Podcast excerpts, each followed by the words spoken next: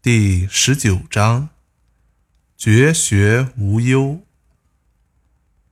绝圣弃智，民利百倍；绝人弃义，民复孝慈；绝巧弃利，盗贼无有。此三者，以为文不足，故另有所属。见素抱朴，少思寡欲，绝学无忧。抛弃聪明智巧，人民就可以得到百倍的福利；抛弃仁义，人民就能重新变得孝敬与慈爱；抛弃巧诈和获利，盗贼就会销声匿迹。圣智、仁义、巧力这三个方面都是用来文饰的，不足以拿来治理天下。所以，应当使百姓的思想有所归属，保持纯洁朴实的本性，减少杂念和欲望，摒弃仁义圣智的符文，以。免于忧患。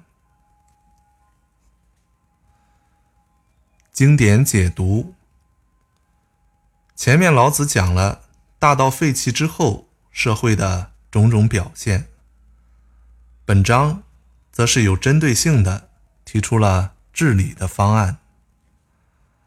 老子说：“智慧出有大伪”，因而主张抛弃这种聪明智巧。他认为，圣智产生巧诈，用巧诈治国，就是扰民的有为之政。抛弃这种扰民之举，人民才能恢复安居乐业。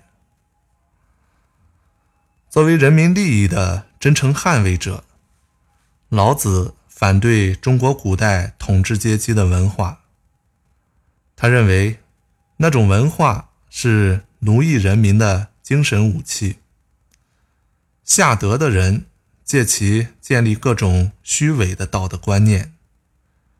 不仅这样，这些虚伪的文化还腐蚀了人民的淳朴，激发了他们对奇物的欲望，乃是乱之首。在老子看来。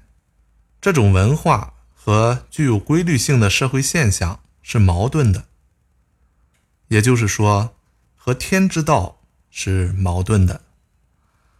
它对人民毫无益处，必须予以抛弃。老子提出的观点是：见素抱朴，少思寡欲，恢复人民的自然天性。对于绝学无忧。一般有三种理解。其一，认为绝学无忧是指绝弃学习就没有忧虑了。